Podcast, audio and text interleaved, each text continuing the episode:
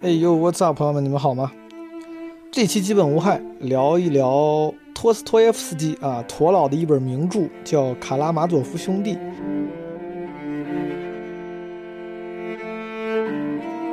简单介绍一下背景，就是前段时间这个基本无害的老朋友苏芳老师，他呢拉了一个读书群，这个读书群的宗旨就是逼着大家看一些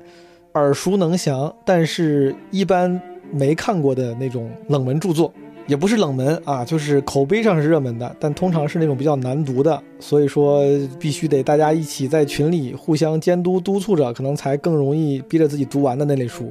比如当时我们拉书单的时候，就有类似于《卡拉马佐夫兄弟》呀、《追忆似水年华》呀、《尤里西斯》呀，就这种大部头。啊，但是也很有名的书。看完之后呢，就拉了几位群友一块儿录了一下。然后因为有几位群友不在北京，我就让他们远程录了录音来加入到这期播客节目里面。所以在这期节目里面，你会听到几个人的对谈，同时还会有一些人的录音。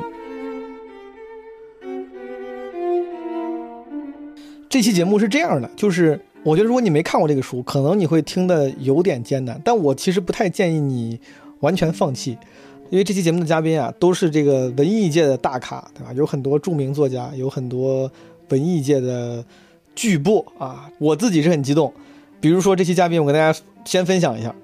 作家除了刚才说的这个建群的苏芳之外，还有基本无害的老朋友啊，东东锵、孙一胜、班宇、韩金亮啊，这都是作家朋友。然后除此之外，还有这个媒体人啊，念念，话剧演员、导演啊，黑猫剧团的团长刘畅，啊，设计师朱砂，还有一个就是刚刚上了《基本无害》的我们的嘉宾古的白话老师，还有出版人罗丹尼老师。哪怕我没有读过这本书，但是如果有这么多资深的作家、创作者们，他们来分享对这本书或者一个文艺作品的看法，我应该会非常感兴趣。哪怕我没有看过这个东西，但是我会想听听他们是怎么想的。这本书本身它是个，其实它是个悬疑作品。 这个书很长，但它其实归根结底这个故事很简单，它就是讲了一个案子。然后这个案子的这个答案呢又不是特别重要，我还是简单跟大家介绍一下这本书的内容。其实它讲的就是一个弑父案，就是有一个俄罗斯的咱们说地主吧，财主，啊，他有三个儿子，第一个叫米加大儿子，二儿子叫伊万，三儿子叫阿廖沙。我们在对谈中可能会数次提到这些名字，就是你就记住这几个人就行了。人物很多，但别的人我们自己也记不住名字了。就是这几个人啊，大儿子米加，二儿子伊万，三儿子阿廖沙，还有两个姑娘，呃，一个叫格鲁申卡，一个叫卡佳，没了。这几个人你记住，基本上听这期节目，哪怕你没看过书，你大概也能知道咋回事儿。米加这哥们儿就是勇，比较勇，或者说他塑造的鲁莽等等，但是他当然人物塑造的很立体，我三言两语肯定说的不准确，但你大概可以这么理解。这个三儿子阿廖沙呢，他算是主角，从头到尾，他就像个游戏里的主角，他到处从 NPC 那儿领任务，然后去串各个场景，啊，他的特点就是天使，这就是他的定义，人人都喜欢他。伊万就没有那么勇，也没有那么天使，啊，伊万有点纠结，这都是我非常浅薄的概括，为了帮助你们听啊，当然肯定人家写的比这个要立体的多。总而言之，就是这么一个故事。那个格鲁申卡跟卡佳这两个年轻的姑娘也跟这三兄弟之间有各种各样不同的这个交织的情愫，就不说了。总而言之，就是这么一回事儿。一个老地主死了，然后这本书就在讲到底是谁杀的，但是故事其实不是它的重点，它中间有非常多陀思妥耶夫斯基、陀老个人的观点表达，以及很多对于人性洞察的描写。就如果你没看过这本书，但是你想让别人觉得你看过，你就记得其中有两个非常重要的段落，一个是宗教大法官这个章节，还有一个也是与魔鬼对话这个章节，这是最有名的章节。你跟人聊这个差不多就行了。然后我不是给一些不在北京的群友，就是看过这本书的读书群的群友，让给他们发了邀约，让他们发个录音过来嘛。我问了几个问题，然后我说你们可以从中间选一些想回答的回答。这些问题大概是这样的：就是你最喜欢哪个角色，你最不喜欢哪个角色，你和哪个角色更能共情？这本书跟你想的一样吗？零到十分打几分？为什么？觉得哪儿好哪儿不好？为什么？给你带来了什么启发？啊，还有什么别的要分享的感受吗？然后最后那个有个应用题，我我我问了这个对谈的时候也聊了，然后我跟大家也问了，这个应用题是：如果你有个小表弟 Tom，明天要去约会，约会对象喜欢托斯托耶夫斯基，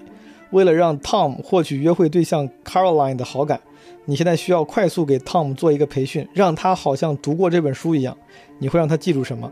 我问这个问题本来目的很简单，就是想让大家概括一下这本书，然后让那些没看过这本书的听众就可以快速了解。但没想到大家这个都想得深了啊，没有人概括，全都在出一些恋爱建议，啊，但是挺有意思的，大家可以听一听。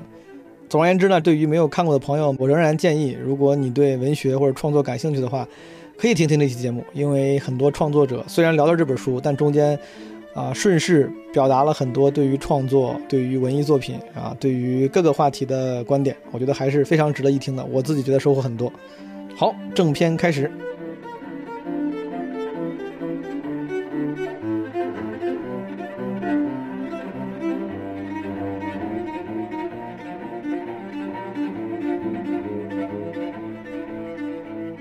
今天是嘉宾最多的一次，呃，东东锵大家都认识了，强总。大家好，我又来了。然后苏芳老师，这个之前参与过咱们五分钟播客计划连着四期，也是老朋友了。对，大家好，我又来了。好，剩下三位不重要，咱们就继续往下看。来了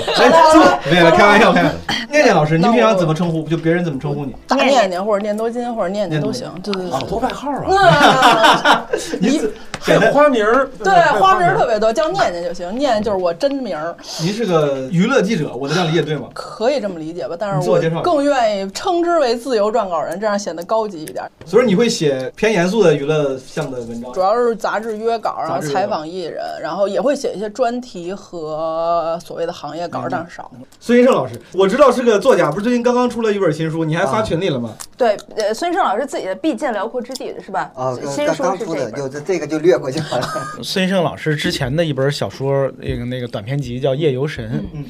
夜游神》是我在去年看的小说里边儿最好的两三本之一。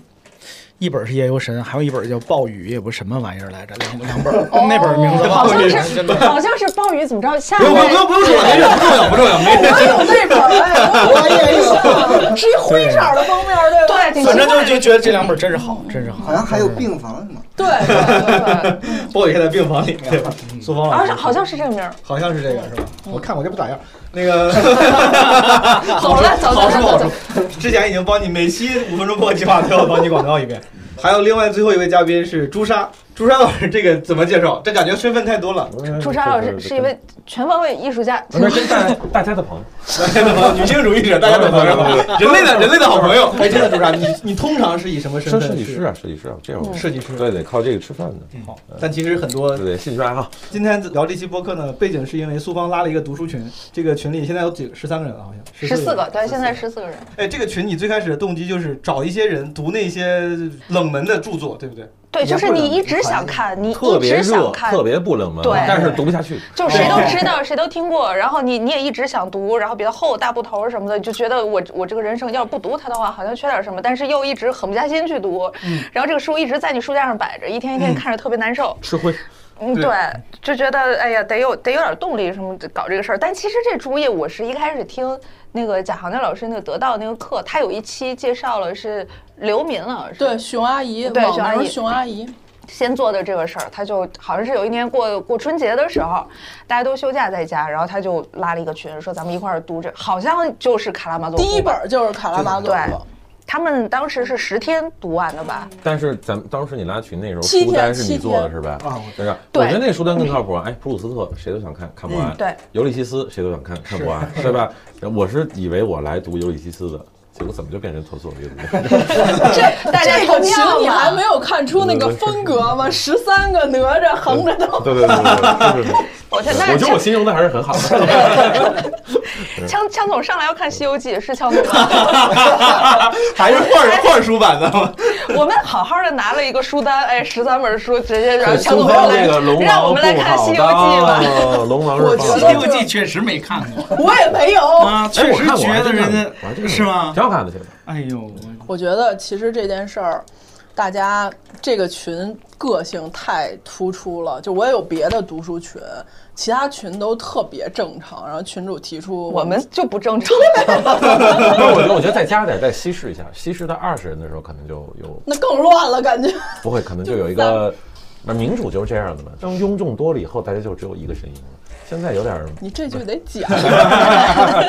当时谁还就咱第二次做调研的时候，不是有人提交那个叫啥来什么二六六？二我我提六到我是吧发尿，对我我觉得我就我去回趟我们一家，然后翻那个历年厚的，后啊，对，看了一眼，嗯就就是虚虚着眼睛扫一眼书架哪 个厚，然哦后这个掏出来啊，确实没看过，来，这对，我投了那个，这个就是属于是我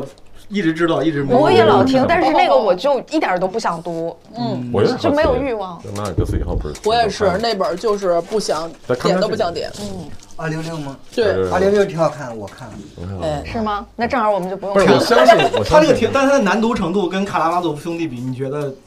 哪个更甚？卡拉马佐夫不算特别难读我的，我对对对哎于通俗小卡拉马佐说，夫不单独，卡拉马佐夫我觉得不是看不懂那个难度，就是会失去耐心，有时候看着看着觉得对怎么对这么啰嗦。尤其是前面一开始那开始那那一段一部分，有一段儿就是读完了回去还得再睡会儿，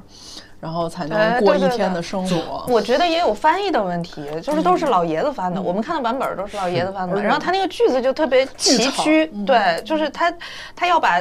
他其实一个短句能表达的，但是对他他要把他可能是原著的，我不知道，可能是原著的语言里那些呃边边角角的意思都表达进来了，所以一个句子就就特别颠簸不平呢。对对对对对，然后有些语气助词是违背你现在说话的规律的，是对吧？你肯定有点受不了。所以说，苏苏方最早建这个群，就是让大家有个机会能够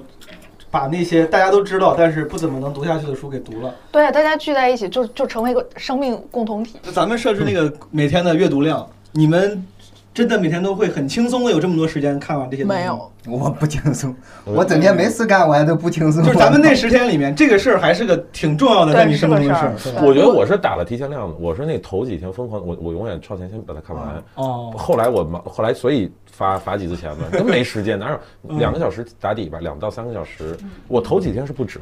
头几天可能三四个小时。嗯那我问一下，你们每天读这些大概要读多长时间？我前面那部分你要读是两三个一小时个多小时每，天我就是我啊之前没算章，但是我都是打提前量的，比如说要求多少章，我我把那个我就有时间的时候尽量多反正就读每天一百页，先这么先过。咱们后来十六天嘛，对，对。如果一百页是十天，我是头几天是按一百页那么过的，然后觉得啊有有有余份了，好，肖总，你能你花多长时间看《卡拉佐夫》？我也得差不多将近两个小时，但是确实有一些章节嗯，我也爱看故事嗯，就故事的时候我就认真点看，但是嗯故事你读着不费劲嗯，所以差不多一个半小时、两个小时就能读完嗯。有的时候那种大段儿的，像布道似的那种嗯演说，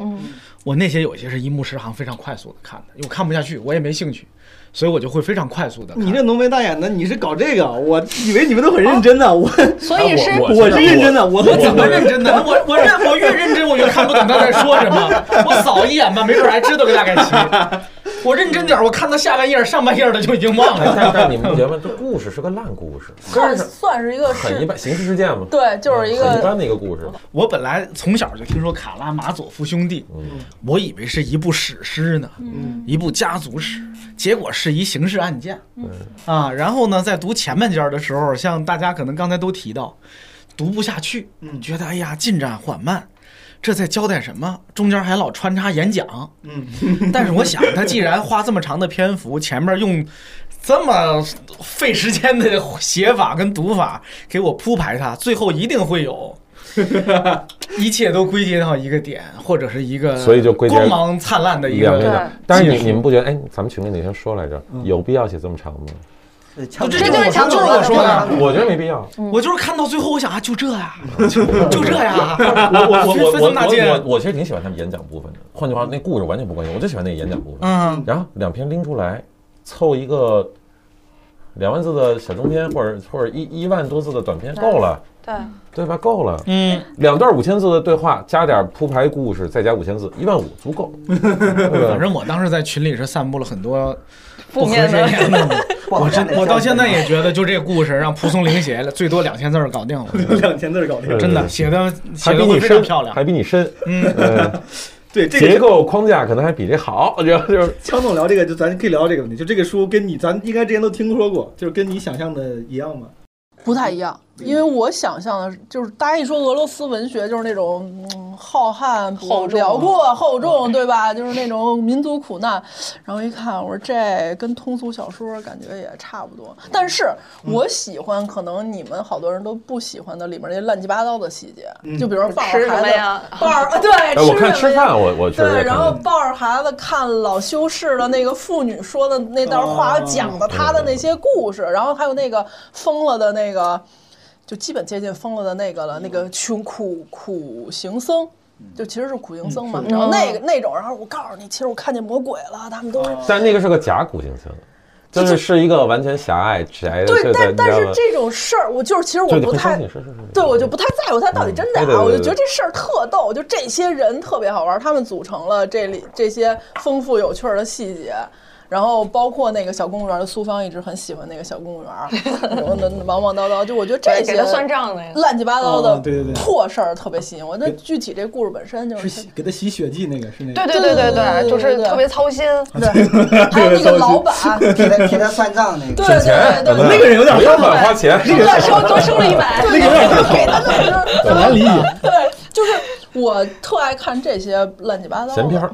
但我觉得也是因为其他对象太枯燥了，有这个有有这个偶有正常的描写，你觉得哎这个还挺有意思，但可能放在别的书里这种也挺但是正 他常。但是他跟我想象的，比如说我我我，他那种生活质地不够厚啊，就是比如你看何尔岑写，就是他的回忆录，什么比如说俄国老贵族捏报纸，那报纸得在火边上烤一下什么，就这种你想都想不出来的，编编不出来得是真的那个。但是卡拉马佐夫的那个生活季节不够，他对吃的就是报菜名儿，嗯就是报菜名儿。然后你你你其实你你完了以后好像就传说一群俄国人，但你没有真的见到那个。嗯，但是你在别的就以所以哪怕是普希金，哪怕是那个生活质地是好像更贴切的，嗯，然后包括那个奈保尔那个那个什么米格尔街什么的，当时我印象我操，好像一帮中国农民啊，他写的是印度人对吧？但是好像好像好像中国农民啊，你你觉得真这个里头没有，所以基本上我在读故事的时候一带而过，所以跟你想的也不一样。对吧我以为是那种就是事无巨细的那种哦交代是，对就是他虽然也啰嗦，但他完全不是那种，就比如有一种有一种文艺观认为你必须得把你手上的手表，嗯，什么牌子指针指在哪一刻怎么怎么着，然后他怎么就写的越细越好，我以为他是这挂的，结果他也不嗯是，不是那种完完全全的真正的现实主义的那种，嗯他其实舞台感很强。武当很强，对，就是就是人物一个就是很标签化的人物，然后主要是对话。对，他写的最好的也就是其实这整本书不就是上部为了一段对话，古大当时不是说，他说他特别像个游戏，然后说阿廖沙像 NPC，他就像个主角，他就像特嗯别像玩游穿戏。针引线的，因到为一个一个场景做任务，这个人给你个任务，说你去找谁，他说好，我去找谁，然后啪啪阿说廖沙是个说书 人，阿廖是个说书人，对，很奇怪，他身上反倒没发生什么特别重要的事对儿。，因为一开始不是他那个，就是驼老师，他最初不是有个前言嘛？他是说这这这一本儿，就是假如说他还没死的话，嗯实际上是他是要写老三的阿廖沙的为前他立传传，，啊为他立传，对但为什么为这么一个苍白的人立传，对你知道吗？就但是之后他才开始找干丰大富事儿对呢。对对对，所以这本书说的现在还小呢，还小。嗯啊哎，对，孙孙先生老师，你你你的这个设想有不一样。就是我一开始就以为是一个类似于《白鹿原》那种家族啊式对啊是的的，都会有这个，因为而且它书名也是这个方向。啊，对，就这种兄弟类的文艺作品，我看过一些好的，呃，海尔 兄弟、葫芦兄弟、越狱越 狱，对《葫芦哎，兄弟越狱真的，》七个兄弟，这 个感情关系更复 杂。葫芦娃，葫芦娃，越狱这个兄弟情真是。这期节目题目就定了，孙医生说《卡拉马佐夫兄弟》不如《白鹿原》， 这就聊聊就是好跟不好，就是你们觉得好在哪儿吧？对，好在哪儿，不好在哪儿，或者说你自己暂时还不理解在哪儿。我也好奇你们说这好在哪儿吧？ 哎，江总什么意思？是不好是 吗？我操，我我好久没有见过这么勇敢的人了。我们这个时代就缺这种性格刚强，你知道吗？勇于牺牲，我我看看你们然后敢堵枪眼儿的人来。我看看你们理解的好，跟我心里认为的好是不是一个 好？比比谁理解的好更好。我我我我说一个，我觉得他们都不敢说，但我也不是骂我。我现在评判一部作品的标准就是说有没有浪费我时间，然后我基本觉得至少没觉得浪费时间。嗯然后因为但我们看的还是挺快的，对，呃，一个这个，但有时候你知道看一部烂片儿，你觉得一个半小时就哇是吧？嗯，那种，但是这至少至少这十几天，我没觉得这每天的一个多小时浪费了，就还蛮收获还也谈不上多大，但是确实还不让我觉得枯燥和无聊。嗯，我对俄罗斯世界一点儿都不了解，这种他揭开了一小点儿俄罗斯时代的东西，能让我看到，我觉得还挺好的。别的其实像你们讨论那些故事什么，其实我我觉得它就是一个通俗小说，就是一对个我兄是弟们以为自己杀兄弟们杀了爹，其实不是的这么一个故事。如果这这部书不是用托斯托耶夫斯基的写法，而是一个普通的小说家，就是交代人物、故事、结果，它是不是就是一个特别普通的通俗小说？是也就会无聊，是吧因为它是一个现实世界。你像，就比如说像古代人画画也是啊借一个突然借一个现实世界还是新闻事件，然后啪来一张，你说杰里科那个什么旧木筏上的人，有什么也没有意义，对吧？但是呃，你刚才说那个，我对俄罗斯世界，我就我对俄罗斯充满了好感，然后就我还是挺向往那个，我小时候看普京什么上尉的女儿，对吧？你觉得操还是很很很动人的。然后看包包括普京的诗，什么一个俄国人在那儿哭着喊着啊贝加索斯什么的， 对吧？你觉得哎，我我不这么想事儿。然后然后当然我在看这个小说之前，大家都看过他的评论吧？就小时候其实你看什么俄学俄国文学讲稿什么之类，你老没看全过，但是你你老听说老听说那个面包的故事，老听说那个说你要为了面包牺牲自由，然后你当时全本读一下，哦，这么回事儿。这本书是不是最有名的？舆论界最吹捧的就是《宗教大法官》这一章，这一章你们觉得怎么样？我读这一章节是最快的，嗯就是就是突然觉得哦，我我第一次真正进入这本书了，就之前老觉得没进去，之嗯前觉得有点没就必要嗯感觉对，就觉得我也进去了，但是好像眼前全是雾，就不太那么看得清楚。然后这个路也变得很很奇怪，一会儿是这样的路，一会儿是那样的路。因为说我跟古代还讨论过，我嗯甚至觉得它不是我们现现代意义上的一呃现代的小说的概念了，就是。呃，好像是昆德拉，他有一个概念是说，呃，小说分为上半时、下半时，也是按照那个欧洲的那个，说，呃，那涂老师这个就是上半时小说，和我们现在的阅读习惯和写作习惯其实是不一样的。它结构上，你你看它不是那么精巧。猜测啊，我恶毒的猜测，仅仅是为了连载，他要写出，他要写出宗教大法官这一章是一个原因。 但是很重要的，他首先要写出宗教大大法官这一章，然后呢，同时他他把形式设定为小说，所以他把他把这一个章节要交给一个人物去用他的嘴讲出来，然后他交给了伊万。但其实我又觉得，你整本书看下来，你觉得伊万这个人物能够承担这一章吗？其实不能，他的思考，他整个的人的生命的力量都没有那么强。这明显你一看，这就是作者的思考。而且我觉得他不像是一个小说，他不是在讲一个故事，他他像是在传道。你觉得这个小说里边的哪个人物是最有资格来把宗教大法官的这一段讲出 来的？我觉得没有，所以就伊万是最接近长的。长老呢？不是长老的立场是说不了这个话的，对，但长老这个人物，就假定他是一个理性主义者啊，嗯，对吧，或或或者是那个谁的朋友，就是你亲姐老大的那个那个在法国 Peter 哎对 Peter，因伊为万不行，因因为为因为他不太了解这是这你件自事。己起的名儿是不是？ 人家叫彼得，啊他的 儿子叫 Peter，弄得跟个邻居似的，就感觉听起来小王吧，小王那个更好听记着。像一穿牛仔裤的，他也不行，他对宗教没有那么多兴趣，他也不会思考到这个深度。但是伊万，我觉得也承担不了。它铺垫了呀，你你们难道觉得年轻人不应该？但他他他他最后是二十出头，是对，吧二十出四嗯啊头，好像对是，，对啊但恰恰就是二十出头的人在想这些问题。对，我我要解决这个，对吧？你真的到不好意思，生生命里有好多体验的。就比如说，突然到我就我我我不太关心这个事儿了，我我信谁不信谁，我到底该不该信？哎呀，我操，我是不是错了？我的道德困境是什么？不会的，就慢慢慢慢你就有一个惯性，只有二十岁出头的人才会这么聊天儿，并且自己跟自己编故事，嗯对吧？自己跟自己演，然后还演给自己的弟弟。 一个俄国的知识青年，嗯，要解决他的信仰问题，但我觉得还是没有那么大，就是那个时候的伊万，我看到那儿的时候，反正我理解这个人物，我觉得他没有那么大的力量。这一看就是一个六七十岁的人能想到这个程度，那那二十几岁的话，六六七十岁可能他不会这么反叛了，就没必要了。就是对对，你六十七岁还搞这随个，便对吧啊。就不搞革命了，反就是叛吧，宗教大法官那一段反我反不叛知啊道反叛，他有革命意识。我对我觉得伊万是一个没有革命行动能力，但是有一点点革命精神的那么一个人。秀才造反十对年对不对成嘛。嗯然后想争吧，没争得开啊，并且还被情欲折磨了一下。当然，这帮俄国人好被情欲折磨，就 好想不开啊，就至于吗？这格鲁申卡至于吗？哎呦，朋嗯但是友们，而且他们又不发泄这个欲望，也不干什么事儿，然后就在心里，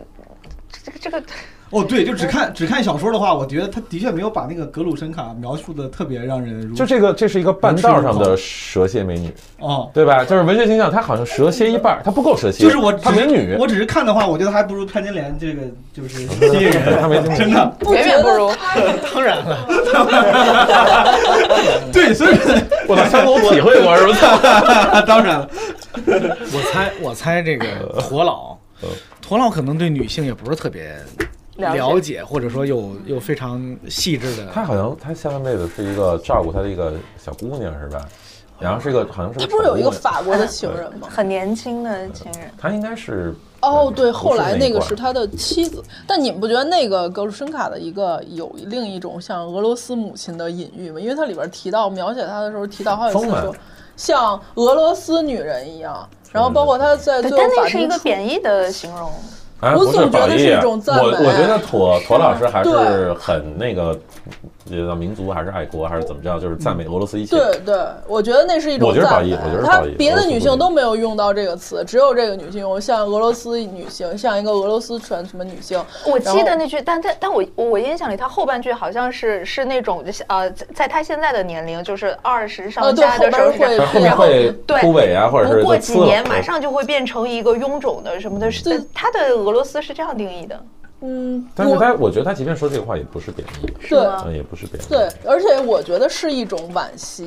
就是这么反好倒是那个贵族式的那个叫卡加，对吧？我觉得他对卡加是恶意的，嗯，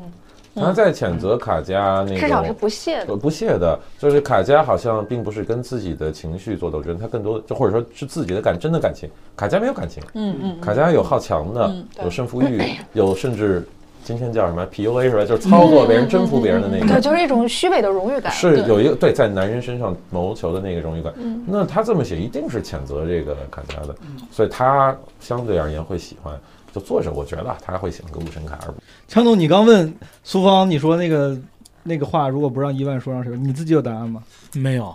嗯你也没有觉得，但是你觉得这个是合适的吗？他们讨论这个问题，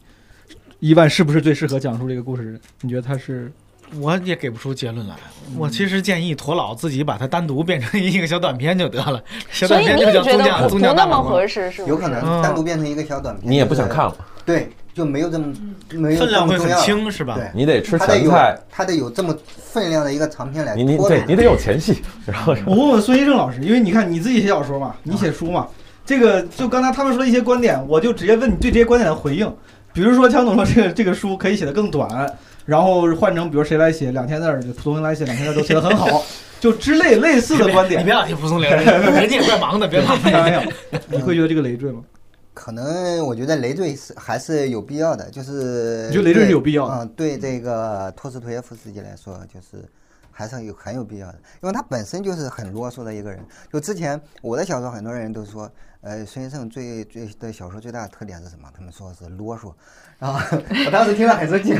但是他们后来说这是个赞美，我听不出来那是什么赞美。 确实不是，我那个写一个长篇的时候，也是先拎出来一个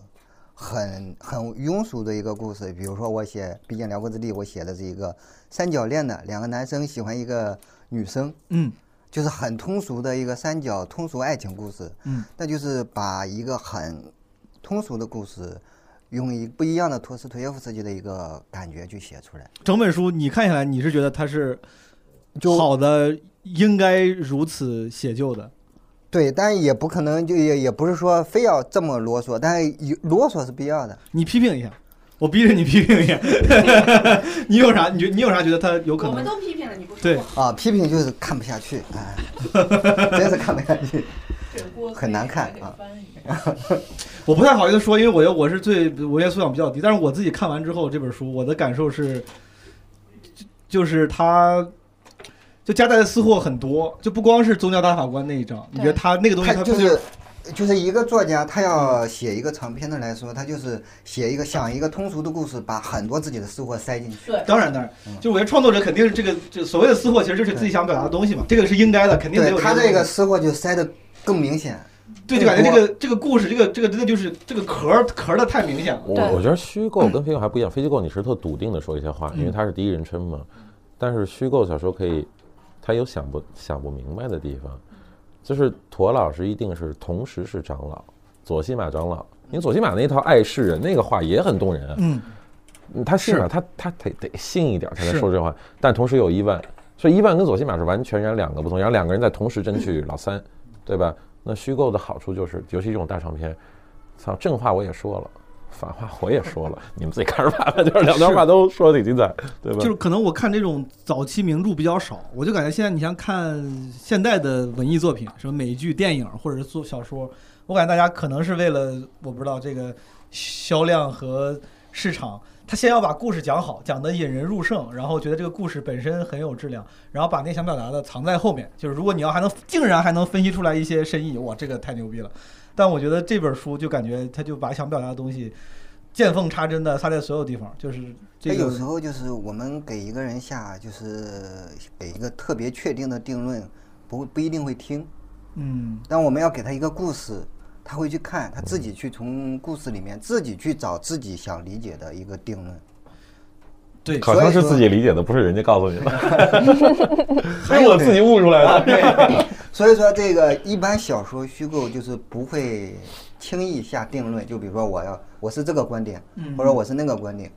它总是有一种嗯就所谓摇摆的感觉，展示而非告知嘛，对我给你展示出来，让他他自己从内部往外往往外突出，往外悟，而不是从外面从里往里进。我之前不是老有人说，好像史蒂芬金什么什么他们说，我说写小说的时候、写文章的时候，多用动词、动作，少用太多形容词跟副词嘛，就不反正有这么说法，就是尽量让你想表达的东西通过这个人的动作来展现出来，而不是说你只是告诉读者他生气了怎么着。但是我看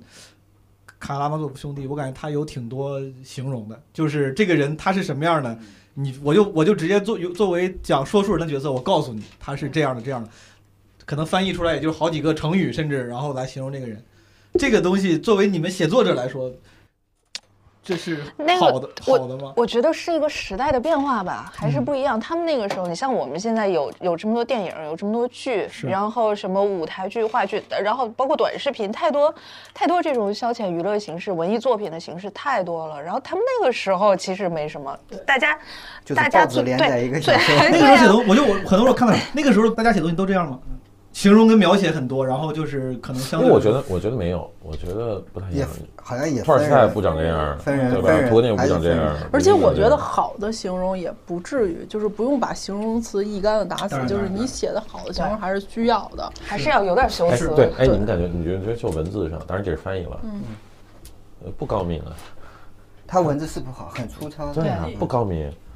我看完之后，我的收获吧，我就觉得这哥们儿很敏感。他有时候感觉把自己小说给解读了，比如说那个卡佳，嗯，这个其实不是真的爱这个大哥，嗯，某种程度是因为自己的表演人格和圣母心嘛，对吧？嗯这个东西，就我觉得放在现在的小说里面，可能就是说我写出来这个人，你自己去让分析的人去分析，说这个人其实是不是真喜欢他。你写个茶艺大师，让自己对，看。然后这个作者直接给你说清楚了，这个作者就把所有人所有人分析的透透了，然后最后在审判的时候也是借公诉人之口把那个米家的一些什么心理的那些，我觉得他分析的也太清楚了，就自所以你不觉得他在写这些的时候是挺得意的吗？对就是有一种你看我看出来了，这个人身上怎么样，我也看出来了。对然后而且这但是人同类的时，故这事。些人又都是他自己编的，这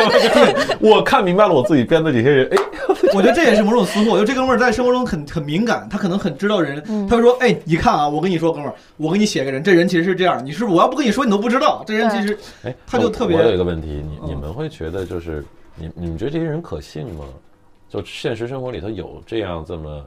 我好天真啊，活得好认真啊，道德整体看道德是道德诉求好高啊，是，嗯，包连米家这样的大傻逼，我操，道德标兵好吗？自己谴责自己，好多事儿不惜他他被冤枉，不惜的解释，然后真的认为自己好像存在某种人格问题什么，我没见过，呃，不是，我相信有，呃见过个把个的吧，可能但也不那我聊觉这么得深。这事儿得放在那个时代，就它里边强调很多谁谁是个贵族，谁谁是贵，他们贵族对自己的要求嗯和道德嗯对准则也不太一样。是是这是吗？我哎不知道，但那即便那个仆人，那个私生子，那私生子想的也很深啊，他有一种报复，对吧？哇，他啊那个的私生子好厉害，他的个人他个人意愿不公，对，都给 他我真的， 而且他后来嘎叽死了，这个对也我就。没想明白他为什么要自杀呀我以为他是要旅游，不是或者就移民法国了，你知道 吧？就是带着 钱然后走了， 后来没有干你你死了，好几次嘛，对啊他他有那个走的想法，嗯是我以为他走了，然后我我也愿意他 得逞。你知道我看到那会儿的时候，我觉得操你丫得逞吧，你你走，嗯你牛逼去吧。结果人家嘎叽，我操，好牛逼啊！这就我是没想清楚，他一死他也没交代，他也没交但我觉代得他最后自杀的时候的为心什理啊么心路他历怎么程，想的我也也没没交想代这到。这个有点遗憾，就是一群道德标兵，对真的，对就是一一群一群但雷我觉得锋，他自杀完全脱离用不低着级啊趣味的人，然后就是一群高尚的人。但其对实你不觉得，就是给他铺垫了那么多，他嗯自杀就是顺理成章。就他虽然不是个私生子，然后一个那样的女人生出来的东西，但是生出来的东西，哎呀，这个词不好，生出来的孩子。 然后不可可能只能说明就是驼老师，我不知道是驼老师还是说他妈俄国人，是一个挺向往美好的一一群人，就是愿意把世界理解的比较有有对吧干净有和有美那个好元素，而且对我觉得他就私生子还是有点那种以。我虽然是个私生子，但我有知识、有文化，我有也追求，可以我也要对这样，我要要上进像个我学法贵族语对对对吧对，像个贵族一样的去结束我的生命，就是那种。但其实这种在那个时代，可我觉得是会被摒弃的，就是类似，就是你一个这样的人，怎么能跟贵族相比呢？我觉得会有这种这种状况思想嗯有出道理现。伊万去看他的时候，看他那本法语书反手对扣下来，对他对自己还有点不好意思。对对对对对对吧对。我伊万应该不会那么的鄙视他，他应该算是读过书，有一点这对对种开放思维。但伊万也不是很宽容啊，对他，这 个就是，毕竟是少爷对对嘛，对对，二少爷，二少爷 就是闰土和鲁迅嘛。朱砂说米加尔大傻逼，你怎么看？你不是你不是哎，你是不是最喜欢这 个人？我喜我喜欢老二，我喜欢伊万 你。喜欢老二啊你？看小知识分子趣味，还是喜欢体面的。哎，我我也你喜欢谁？真是的不，我最喜欢的是那个小大人儿，我们刚才聊了。啊！对，记得那个那小个大小人孩吗结尾后来出后来现死那了吗个小后朋来友，死了。不不不不不是另外那个小另孩外小他对大人他朋友对他朋友死了嗯对，死了的那个好朋友，那特别小大人儿倔那那个个。小大人也也太夸张了，他十四岁好像是，真是的吧，你没有这样体验吗？就是比如说你小时候跟大人表演，对对对，然后你自己又含糊，你又想表演，对就对觉得对我哪句话是不是说错了？对那个颤颤巍巍，就对一脚深一脚浅那劲儿，对，我觉得太好了。要表现自己已经成熟了、有力量，但是又特别易激惹，就是那对那种小孩儿，而且感觉因为他出现在结尾嘛，你就觉得如果说这是一个电影的话，然后到第二部的时候，这这小小孩孩儿儿会是主角主角，就是因为嗯，对，就类似于这种，就是我觉得作者驼老描写的这种人，他就是感觉就是为了塑造一个展示，你看我洞察多么精准，然后安了这种角色，所以就会感觉就是结构上这个轻和重有点不均匀。嗯，聊聊你的三个问题：最喜欢谁？最讨厌谁？最能共情谁？带入谁哦？那我们刚才说了，那我先说什么？最喜欢谁？最讨厌谁？最共情？要要把自己带入谁？我印象最深刻的肯定是伊万。嗯，嗯、然后嗯，我比较喜欢的也是伊万，然后同时我还喜欢那个公务员嘛，哦就在后边喜欢公务追员追着给他、呃、算对钱那个。对，讨厌，我其实没有没有太讨厌，要说就是那个那个假那个苦行僧，就是神神叨叨那个。啊就是一种比较没本事、心胸又狭窄，然后给自己编了一套科对儿。对对，吧然后做一些给自己你闲老大爷就是这种老哥嘛，对哎这是标标准老哥，对都挺高尚的，所以他不会让你真的烦，但是你不会恶心，但是老大这种我还是吃不消，我操，我我不觉得美好，那种对自己完全失控，然后这怎么就走到这儿了，好奇怪的，然后突然又。对吧？就最后在牢里，那个卡佳又来，俩人又抱头痛哭，你爱我，我爱你的。嗯然后上一秒又欠钱，对什么一会儿又抱怨他爸抠他的衣，大哥你好分裂啊，就就他不是分裂，但是就你好幼稚啊，你怎么会蠢到这个份儿上呢？我生活里没见过这么蠢的，他是有一点，就是他在精神上特别没而有且没有连贯特别性。放纵，就是就不是说生活放纵，是纵容自己有这样的情绪和这样的想法。对，这不是巨婴吗？不好意思，你不觉得对？就是因为他的成长，他有这种行为是正常的吗？就是从小嗯被他不会爹啊，他担心，我操，不好意思，这些 这些遭遇苦难的人不应该更懂事儿吗？知道这个世界是怎么运转的，但是他们还是过太好了。可是你看，最后他童年很很那个啥的呀，就是写到他连裤子都没有，用一个扣子吊着的裤子，然后那个老医生，德国老医生给买了一一斤本子真的你，想想这，呃，是那好人什么的，那个是表现他好。他当然，我觉得他这个设定有点前后不连贯，但是他有那个，我操，你觉得什么样的情况下能养成一个大少爷、大手花脚？就是还是这个，这个嗯就是范因为没有得到过，我才会大手大脚。我最理解不了的是他们里面那个大家爱的都好认真哦，就是你说那个人好啊，是人很这个没见过，嗯，那些我倒不是很共情，我最共情的就是怎么对爱情，而且那个爱情突然就发生了，好像还都不是爱情，我感觉觉跟得我不理是爱对情，跟我理肯解定那不肯定个不传是说那中种的爱情情，好像好还是不太一样的。对，就只是他们觉得，哎，我生活里面需要有一个这种东西。然后今天我去谁谁谁家，然后参加一个舞会，嘣儿，我看见就是那个对角有一个那个人，我爱上他了。完完了，对，对，这肯定是嗯甚真至爱。包括那个波兰人，那个波兰人是来骗钱的，对吧？对但是他是他真要憋，我操！我觉得中国人能干什么？真要我就是打心眼里我来骗你钱了，对，那我就是来伺候你，就是你是我老板，你是个客户嘛，我把你弄好了，你钱给我。波兰人还要自尊，恨不得还得我还得操控你的情绪。结果发现我操控不了的时候，还恼羞成怒走了。不是大哥，你到底是来骗钱的，还是对吧？你专业点儿，你专业点儿，你你专注一点儿，你是来骗钱的，这你不是就个是软饭硬吃软饭吗硬？吃哎不对，硬吃也有方法呀。 软饭硬吃也是一个很专注的，他不是，他是又吃软饭吧，还得情绪，你得哄着我，我靠羞辱你、操纵你来吃你的饭，我操这，对吧？他太太不不专业了。枪总，你分析一下这些人物，你有啥喜欢的？快睡着了。 我有几处让我那个觉得动情的，其实是那个穷上尉跟他的那个小儿子，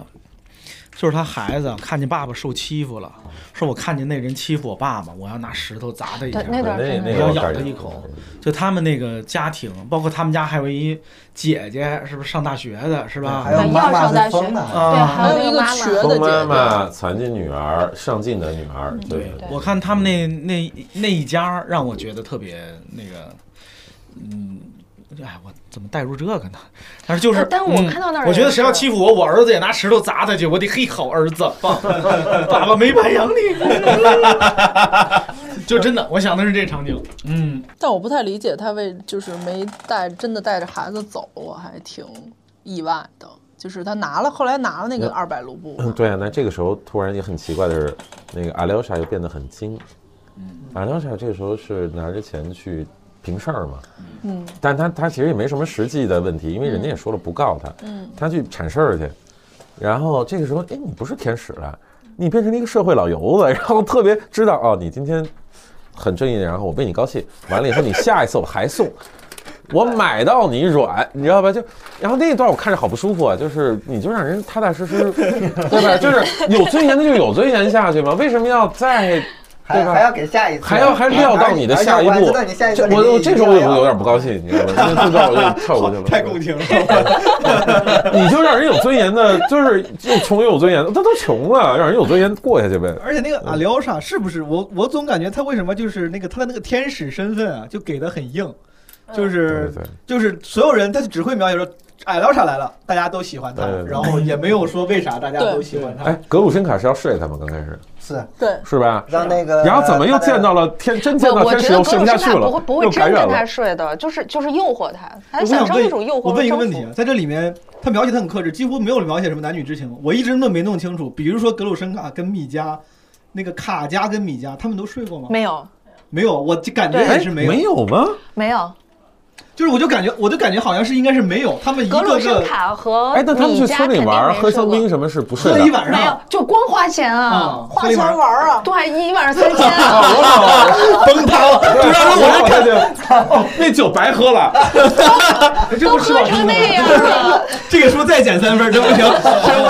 你这就白喝了，我操！花花三千卢布，啊，不是一千五，花一千五，他妈的花了自己资产的一万，我操！最然后爱的死去活来，最后还没，哎呦我操！行， 哎呀，高尚高尚，真的格调太高了，太高，脱重离地气了 点。是，你想他那一晚上叫了多少人来一起玩儿啊？对，对怎么搞啊？然后使劲往底下掉钱。对啊，后半段多啊少钱，不是啊，？就是你，你都在唱了也一得宿啊！中中途可以去个小树林，就对吧？就该 就传了个大局，人就 哎，人不像我们中国人，不是，我觉得那个你哎呀，我还是粗俗，我还是我还是第一趣味。我我这边这一千五百卢布或者三千卢布，大概能值多少钱？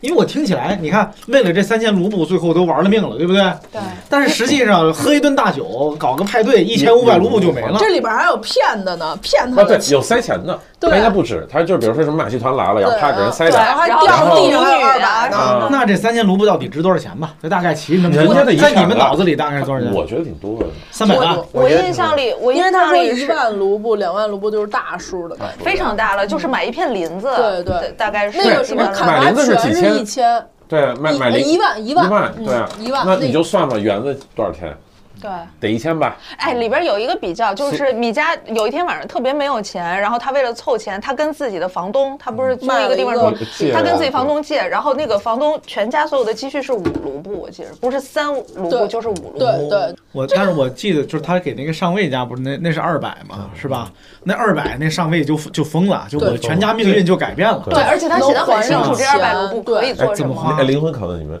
就是你是站位的，你收不收那钱？我说啊，收啊没。凭什么不收？他打啊我 了，他打我了，给我钱我还不收。我我仔细想，而且但是我一我家看之到主而且我我们家我以那么多我以为他叨叨完了会哎我收媳的妇，儿要看病了，然后他最我后欠了他医最后药费不收，但是我我觉得那个不收还是让我挺提气儿的，嗯就他不收，我觉得哦，还是有一些朴素的荣誉嗯感或者尊严什么之类的。你还是就是尊严还是得花钱买嘛，就是是这个的，是的，是的。我查了一下啊，你看都是《罪与罚》里面说，索尼娅处子之身卖了三十卢布，相当于人民币三千块钱左右，所以乘以一百，三千卢布乘以一百，三哎万，三十万块钱。哦三，那还是一卢布相当于一千块钱左右。我我觉得没法解啊，释这那个差不事多差不嗯多，对他，还说那个咱咱们中国什么白白银什么那个签个什么合约赔了多少多少钱，相当于多少卢布，最后算下来是一卢布相当于半两银子，一两银子是两卢布，所以哦说那西门庆花赢了银那个感觉，我是一直没 弄一千明五白百。两，等于三千卢布就是一千五百两，那还挺那武侠小说动不动拍他妈的一堆银子，是不是？那对李平儿是对三千两对，就是啊，就是没没没概念。银嗯子这事儿你得以当时的米价儿大概做一个所有的像《水浒》里头什么一吊钱什么，你你对会那觉得是真那个的有那实是质真的的感觉对的，对有对实比较感精的，确对。刚才我俩问那个税那个事儿，这是我最困惑的，因为你看《金瓶梅》啊，也是古代的事儿，嗯就那个时候你会感觉大家好开放啊！对，就也很就是人我操，比现在开放多人了。嗯民就是也过着这样的生活。然后你看这卡拉曼佐夫兄弟，就感觉为了一个没有睡过的，只是喝过酒的，但你是是就耿耿于怀，没爱有的睡如不是，我就觉得爱的如痴如醉，这种爱情我就感觉。我是觉得是因为现代没有，古代都这样吗？或者那个时候的俄罗斯都这样吗？我很疑惑，我感觉可能也不我是觉得是不是他们嘴里的这种爱，包括，但而且这是一个文学作品里的，嗯，就是他们呃是不是真的人群当中就是这样的，我也不知道。对但在这个文学作品里，我我觉得他还是精神上的，就是好像是一个人，他觉得我我应该有一个这个东西，所以我要把这个爱安放在一个对象身上。人这对象其实我不所理以，我解，甚至都不觉得那个叫感情体验，那就不叫爱情，那一定不是什么对陪伴什么的，超级不重要。他是要不然这哎坏蛋征服你，或者是我操作你，嗯然后或者是我跟我自己的一种伦理观较劲，对吧？就是自己跟自己较劲，或者我跟你较劲，什么就全是这套。哪里有什么爱情啊？这本书里，也可能，也可能是他们写的，他这个书里写的这些人呐，嗯就不是真正的老百姓。嗯啊，就老百姓第一不会想那么多，是老百姓脑子里没那么多什么什么上帝、我魔鬼什么之类的。哎，大法官的话，嗯你又大法官了啊！ 这里边写的还是一些高尚的人，是是吧？是一些上等人，他们之间的感情，他们内心的纠结和痛苦，都是来自于这些。就说白了，还是那个时代的贵族会对，包括那个时代可能也流行这种，呃，清教徒式的一种精神生活，然后他们会对自我的要求会更高一点儿，因为其实很多细节都提到谁谁是个贵族，然后什么什么什么出身，比如公务员出身，什么军官出身，他会很强调这些身份，其他人就只是什么一个小老板，一个什么什么什么酒馆的什么人，就他会这么说。就他会把这些更上层。我不是还说，咱们还说过，说公务员儿，我还问过，我说公务员儿出身是不是特别的厉害？因为它里面特别强调这些，我觉得这跟当时社会的这种东西有关。那你说贵族有没有乱搞？肯定有，但他不提倡，他所以也不写。我觉得有这个原因。念念老师，你你这你那这几个问题，你有答案吗？喜欢谁，讨厌谁，什么想成为谁？嗯我喜欢那抱着孩子来看老修 士那女的，感觉比较生活化，对，就是特别人。嗯，就是那种淳朴的妇女，我就是来看看您，我就想瞅您，啊就那种讨厌。我觉得我跟苏芳一样，就没有什么特别讨厌，而且我就哪怕那种小老板啊什么捡钱，我现在我觉得我就没有那么强烈的是非我是很理解，对我对我就是理解了，就对哪怕他的行为很那样，然后我也会觉得，哎，能理解，生活很苦，然后他这样能抠点儿能理解，我可能不会做，但我理解，所以没有谁特别讨厌，甚至包括那个。那个寡妇吧，就是说，哎，我给你想那一招儿，跟那老大说，老大疯是是金矿是吗？对我，你一那句经话，常我那 个我那段我都笑疯了。 那一场真是相当荒谬，我就觉得 他一直在给他要钱， Out of 他一直在说金矿，我操！奥东诺尔突然突然开始，相当于现在我大姐突然跟你说，都是那个期货呀，最近开始可以可以买一买啊。对对，就 是那劲儿。我那个章节看的哈哈大笑， 对就是我也觉得是这是脱口秀吗？这干嘛 呢？小毛，我跟你说，你最近别搞那些奇怪的，你就你就炒期货，你听阿姨的，你这个炒期货能赚钱。说那挖金矿那个，我觉得那段儿真的是我都笑疯了。就是所以就是我真的没有谁特别讨厌，但说嗯想成为也没有，我可能会我其实还真的挺想。挺喜欢那个苦行僧，就是假的。对，朱砂老师说是假的，但我觉得没准儿，因为我这人就特别那哥们儿很朋克，感觉就是特别热爱封建迷信生活，朋克森，朋克森。就这种特别热爱这种迷他封建迷他信如果是一个假的苦行僧，是不是应该跟他叫假行僧？啊哎，他爸爸可能姓崔， 孙老师，你有什么答案吗？我比较喜欢的是那个老仆人，一直在指格里认伊高万利是吧啊，对对对，哦，指认伊万呃嗯是是那个凶手。我觉得有呃《白鹿原》里面那个老仆人跟好像有这个老仆人的影子，我觉得都有啊，那个华生。哦 然后， 然后那个那 个那不是唐吉诃德边上那 个桑丘，桑丘，嗯那个全世是界老仆人都这样。那个那老头儿就确他那个确对实蝙蝠侠他们家那个，嗯，阿瑟啊不对，啊不是阿瑟，那个阿尔哎，啊啊对，阿尔弗雷德，他把那个老头儿写的是挺好。就小之前什么说小小小孩儿的时候，他对那个小孩儿也挺好的。 对他为这个家庭付出了很而多且。就是他他是有机会走的，就当时不是他里边特别提到他们也有一些积蓄了，然后那个其实那个老爹也允许放他们，就农奴制解放了，他们是可以去俄罗斯做小买卖。然后老太太也特别想去俄罗斯做，呃，就不是去莫斯科做个小买卖。老头儿坚决的不去，要留下来做那种就是老派。我觉得就是这种老派人士的对我个人的这个行业和出出身的荣誉感或嗯者什么的那种坚持，然后他才这么一直的在这儿当他的这个仆人，这么当下来的。对对包括养大了他，其实是养大了他的四个孩子。对，那大哥挺好，除了就是脾气有时候有点奇怪，其实还挺固执。嗯，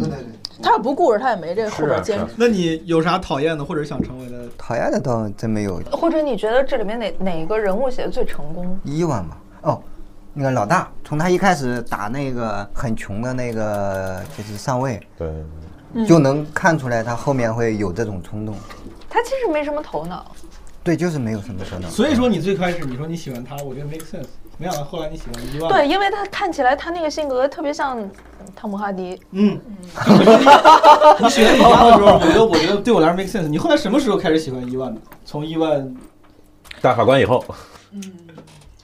呃，不是，比那个再靠后一点儿，从那个可大法能官之后可能从可能从米家那天晚上开始没钱，四处找钱，然后去跟格鲁申卡又怎么怎么着，然后就觉得这人太没脑子了。就我可以接受他没脑子到某一种程度，但嗯是他得是受激情指使的，或者是我有一个坚定的某一个东西。但是你后来就发现米家这个人散了，爱吃他辣，是一个不能非常太辣散，漫的 人。啊你是想微辣的，不能太笨，他那一段不能太地道那出 火锅城，我反而觉得是他性格的就特别丰富的他性格的一个表现，就是那去个找钱，对找钱，哎然后伺候跑那个跑一圈找对钱找喝不着多了的那个到最那个呃买后地搞了的个那竞人。赛， 又没弄到钱。对，就那一晚上，哎累的也跑了多少个地方。一个特别棒的公路片儿，特别荒诞，然后特别棒的公路片儿的感对，觉。然后还 差点煤气中毒 那天晚上。但是我不喜欢米家，就我由衷的不喜欢这种人，而且我觉得也不是很成立。其实，就他他挺文学形象的，嗯，不会真的有人全然失控到，嗯，反正以我狭窄的、浅薄的对生活的认识和经验，我没见过。呃，我相信肯定有啊，有那种全然失控、底层人民什么，我不知道，听说有，但是我没见过。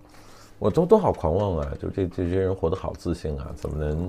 允许自己这么想事儿、这么做事儿的？我 做不到。当然，当然，可能胆小的人以己度人就想不想象不出他们那个。这很自信是真的。包括他们有几个对超级那自信是叔叔嘛、舅舅，就最开始哎，我喜欢那个，就你说说我要投射，我不会成为哦，但是你要说我投射，我喜我 Peter 特对 Peter，啊对对对就是大概知道点事儿，然后做不出来。我觉得那 Peter 如果拍电影，可能让姜文演是可以的。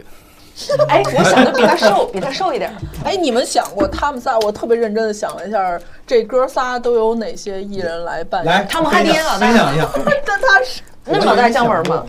老大是姜文姜文还啊是 Peter，我觉得。我不我提是的啊那个不是，就是这老的仨人他爸老头儿，嗯老头儿让那个倪大红老师演，嗯哎，我 就是这么想的。老头儿也只能是倪大红，对对对对，倪大红老师演没有问题还有很多老头儿的呢。 对，倪大红老师确实可以。我我我我我觉得得是那谁韩东升，韩东升啊，也也也行。对吧？啊这个韩东升要是智力会比他好，对对，看着比他我觉得不如鸡贼，高级，因为倪大红老师一看就是纵欲的，你看他那个眼袋啊，这对不起啊。对，说到我倪大红老师，我很喜欢你啊，我我喜欢我喜说欢你那舞爸台形象啊就，是老头儿。哦，老头儿是我见过这种人格，就是把自己往死里毁，什么捏一半儿钱，跟儿子还特诚恳说。我就不给你了，我我后面还得，我都这样了，对吧？我得靠钱跟姑娘聊天儿，但我又喜欢姑娘，我没几年好活了，那不给你了，我就自己过。我觉得我操，好诚恳啊， 对吧？我我挺喜欢爸爸的，而且刚开始去修道院的时候，他他会主动坦诚，他说我就是什么当板小桥丑照啥的，哇，多动人啊！那那一段多动人。啊嗯然后哦对，你要那个我忘了，其实，但我挺喜欢对那上尉，那上尉我真的，哦我还是服这种人的。去世的那个小孩的爸，有有那个，所以这基本人物都非常成功啊！你能找到那种满现实的影子啊什是么之类的。是。你刚说老大是姜文演，老二、老三你有想法吗？老大是姜文演，对，刚才苏芳我觉得说了不像，我想，那我不知道了，我国内演员我不太知道，你就说是就说是外国的没事比较爆裂的汤姆哈迪嘛，当然也不像。就是看着像是没怎么哎，上不过是，学老大的。可以那谁演那个戏疯子那个那谁段奕宏。呃，老点儿了。嗨嗨，那你要都是二出头的时候还不那不是谁啊？对，啊，聊啥谁能演啊？没有，我想了一圈儿没想出来，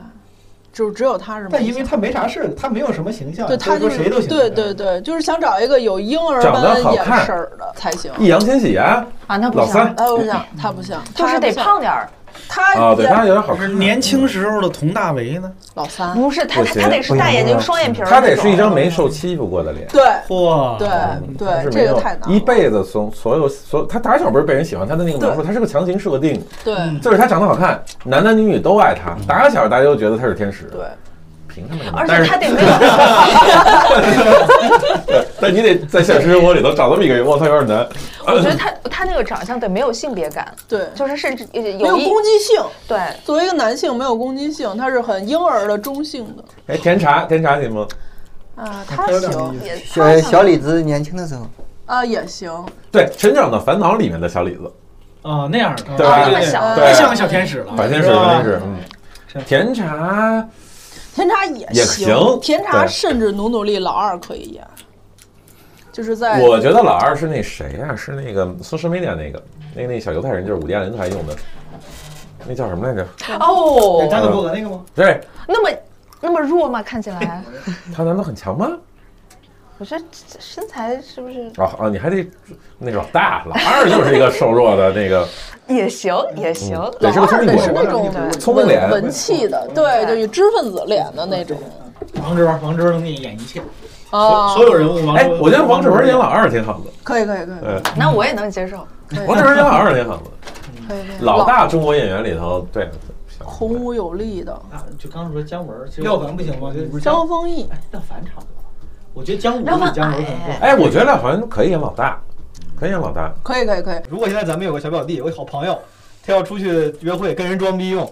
就是没看过这书嗯，啊。你的好朋友啊，就是你会怎么跟他快速科普一下？你说然你后记还住啥？你你还有个前提，就是说约约会对象是特别喜欢驼老师的，呃我的意思是，他对方得知道嘛，你不能，你要是坑一个完全不知道的人，你说啥都行，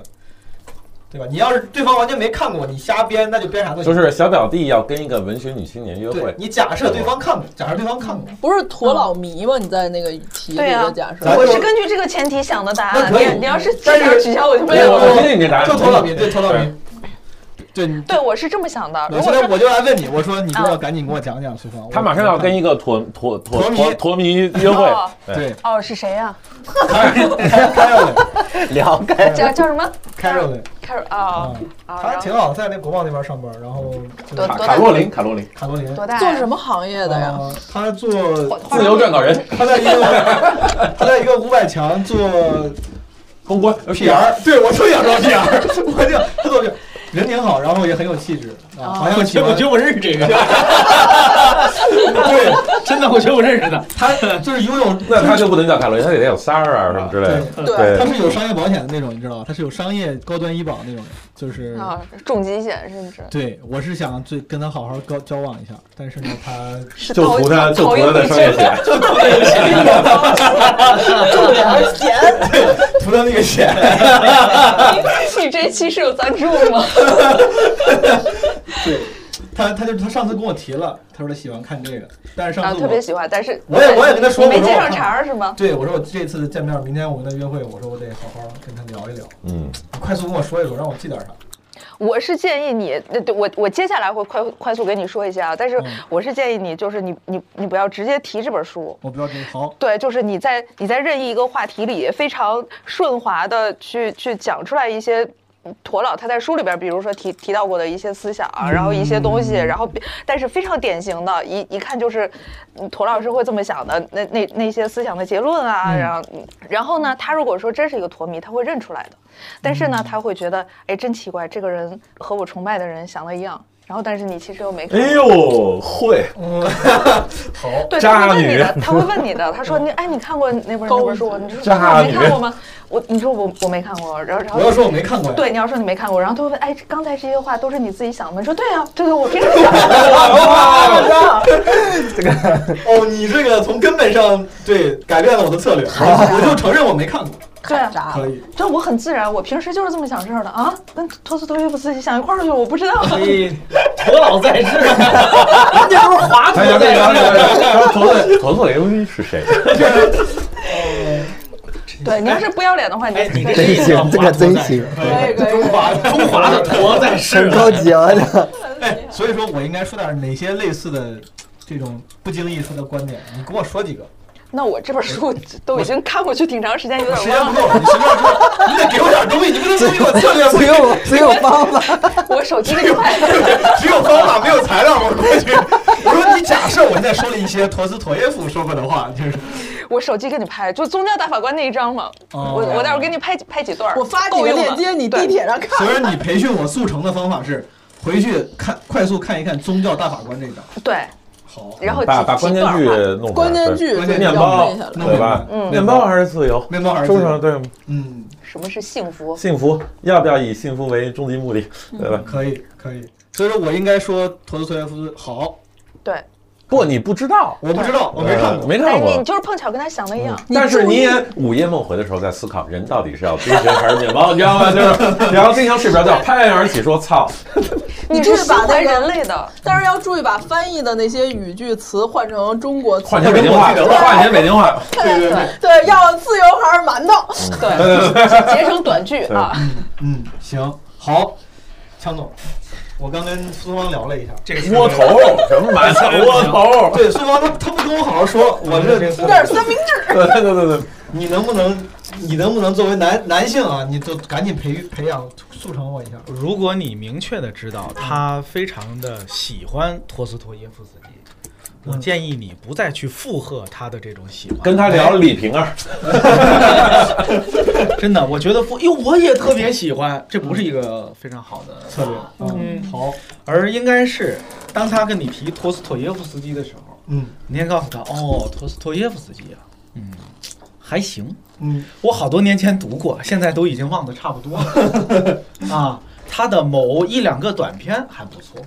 就除了他那些著名的那些，你要找，你要反倒要记住一两个他比较不冷著门名的嗯的作品，冷门的作品，嗯一个渣女，一个渣哎男。，你得告诉他说，你看啊，托斯对《卡拉马佐夫兄弟》可以看看，但是我看的时间太早了，现在已经忘了。嗯，好像啊哥，有我只点记说得里话。边儿有几个人叫什么，你就随便随便说几个哈对，你看一下就行。但是你要告诉他，如果你喜欢托斯托耶夫斯基，你一定要去看他的某一个短片，嗯，啊，呃那个好，那个特别好，他有没有短片？一般人都忽略了，但是那个好。有短片，对，或者说你干脆告诉他一别的作家，可以。你说如果你喜欢陀思妥耶夫斯基，那你一定也喜欢一个叫东东锵的 人写的。啊我他有一个短片，还有好多个短片，对，你都听可我以说看一看。，就是真的，我建议不附和他的那个喜欢，尤其你又并不是真的那么了解，嗯，但是你可以这个站位高一点。哎这些人太坏啊 了，这些女 孩都一怎个么办呀？渣男，一个渣女。好，就千万不要用热门作家的热门作品去跟人家拼，明白。你或者是找冷门作家，或者是热门作家冷门，哎，算了，这一般都不在公共场合教你知道吗。 嗯，念念老 师，我建议就是直接我跟你说，说，他俩都不跟我好好说，我建议，你说 完了，他也会这么说的，我看出来了，他们仨都不跟我耳朵。我已经想好你跟我了。说，我建议啊，你就直接说我没读啊过，但是我特别好奇，你能给我讲讲吗？然后你就嗯啊，啊，把是球把球给踢了。回去，对，另一个渣女。我这个 我这个场景题本来就是为了让大家就给给给听众总结一下《托斯托耶夫斯基》这本书，哎，就不给。每个人出的都是恋 爱建议，都 是dating 建议，完全全全是对查到我，解构了，把我这个问题给解构全了。是查到。因为其实我觉得这本书没法用短的话介绍，嗯，你问孙医生，医生老师，孙孙老师，你得正经给我解我也我也没有这么好的方法。不是，我就那我换我换个简单问题，我说孙老师，我现在就是想假装我读过这本书，我就是想假装读过这本书。你要，我实在没时间看了，太长了。那你就跟他说一下那个书的内容 就好了。你说内容是啥呀？你给我讲讲。你三言两句，你你三十秒给我说说到底讲的啥这个书？就是老大杀没杀人这个事 哦，能杀了吗？啊，你就跟他说老大没有杀人就 行。这这这这能行吗？你怎么这来想象这个约会场景 啊，男孩约一姑娘，约个表弟，约个那个，然后人家姑娘起范儿说合作游戏，然后大哥跟你说，哎，老大没有杀人，我真的对，那本书啥没啥没杀人。哎，你看我老大没杀人，哎这你跟我聊这个，我就不乐了。我， 你别坑我，孙老师，是不是不能只聊这个？然后姑娘听完这 句，哎呦，我的重疾险重给你。天生一对儿。哎我操， 哎，所以说最后老大没杀人这事儿是确定了，在书里。没有啊，确确定不是我的意思是没杀不是因为人，那个没杀人，没杀人是确定的，没杀人是那个确什定么的。私什私么生子者死之前私死生子啊私生子承认了哦。而他详细的讲了他怎么干的呀。对，只是别人别你人到底不有知没有道，看到那段？书里面的人物不知道。孙老师，我信任你，你是作家，你跟你这样，你给我说几句评价，因为我要怎么评价这本书，他会觉得我好像看的水平还可以。我要怎么夸，或者或者是贬，就是我要说句啥，你教我几句，我要怎么说这本书？就是托斯托耶夫斯基，就你你就说他就是，其实他就是写了一些，就平时看起来就是很不反常的话，其实就是说了一些很反常的话。这个掐掉，什么？这个 就是这个想法，就是他把人的一个想法看起来很正常，嗯，对，其实是很反常的我话现。在是进入到那个录像环节，所有人都蹲。嗯他说了一些正常的想法，但说的其实是反常的话，对，这就是这本书的特点。是托斯托耶夫的斯基的思那个思想，就是思维的一个特点，思维的特点思维的特点。也行，这个可以，这个显得好像我确实看过这本书。我觉得你不是这本书的特点，它其他书也是这个特点一块儿啊。那人家让你展开讲讲呢？对啊，具你体这什不么是意露思呢怯没听了懂吗？孙老师刚才孙医生给我说了一个评价，他有点急着着急走 朱了。砂，朱砂，朱砂。 对，我们来听一听朱砂老师说。对， 哎，我觉得我今天也说错了，这个就是在在三个那种茶艺里头，我选这一块，就是哎，我当时看我我我也没想明白，哎，你觉得你觉得人应该这样吗？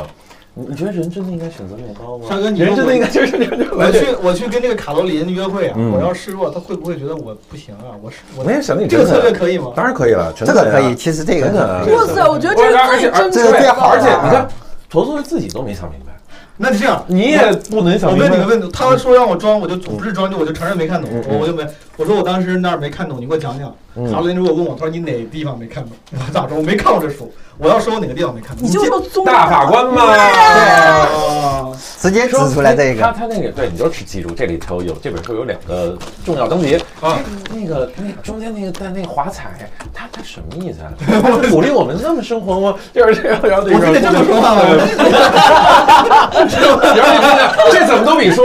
老大没杀人强吧？ 这怎么都比好比比老大你可以换没杀人好展开吧？对啊明白。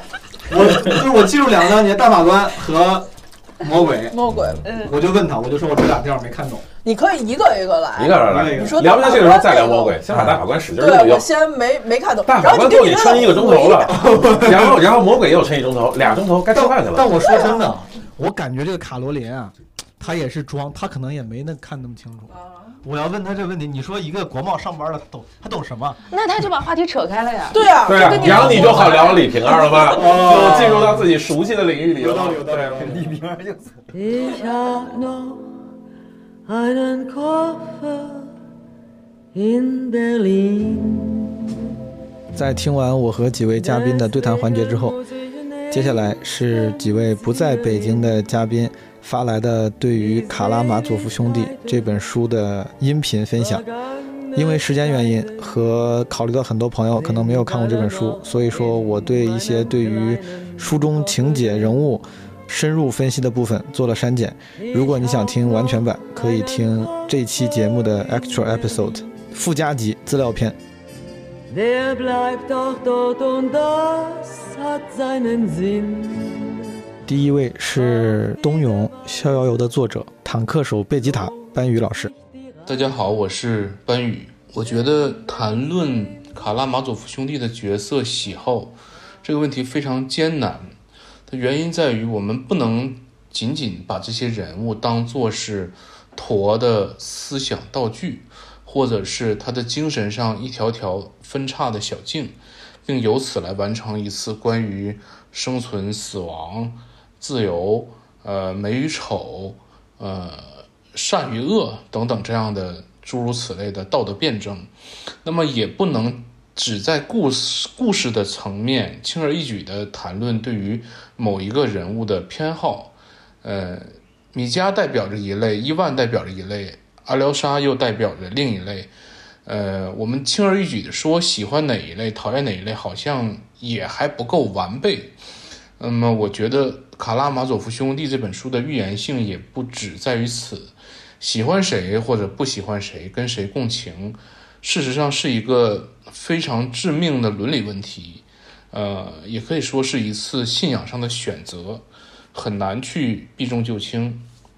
那么，我们如果换一个方式来思考，就是在此时此刻，我们觉得身边最为稀缺但又非常必要的。角色应该是谁呢？如果我们觉得这样的角色，或者说这个世界上应该存在着更多的阿廖沙，呃，那么我们可能由此就可以过得心安理得一些。此时，最为共情的角色就可能是对于我们自身来说，就可能是伊万。那么，如果我们觉得最稀缺的是伊万这种拥有着某种底色的非常强力的无神论者或者说虚无主义者，那么在我们的内心里，可能宁愿去成为一个呃果敢或者说武断的实施者，比如说斯米尔加科夫这种。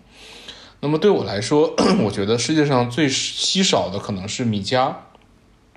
呃，就是他的鲁莽、混乱、真诚、矛盾、狂傲、悲索等等，都非常清晰地写在自己的内心里。也就是说，我觉得他有，他是在自己的一套法则里面，是在自己的一套法则的内部来生存，很少去解释自己，呃，谈不上有任何突破的企图。那么，我觉得这种没有企图的、不去突破或者说坚守，有时候比那些盲目的、就是不够坚定的，呃，似乎是在来回打转儿的那种突破，可能要更为难得。嗯，嗯，然后回答下一个问题：这本书跟你想象的一样吗？零到十分打几分？为什么？我第一次读这本书是很多年前了，就是当时想这是什么，已经忘得差不多了，可能也没有什么关于这本书的想象，或者说，呃，几次读下来这本书，嗯，很少会觉得有出奇的体验。但这大家知道，就卡拉马佐夫这本书的后劲儿十足，让人经常能想起来。我也在很多场合里复述过关于这个呃里面的宗教大法官的故事，所以如果打分的话，我肯定是给他打十分。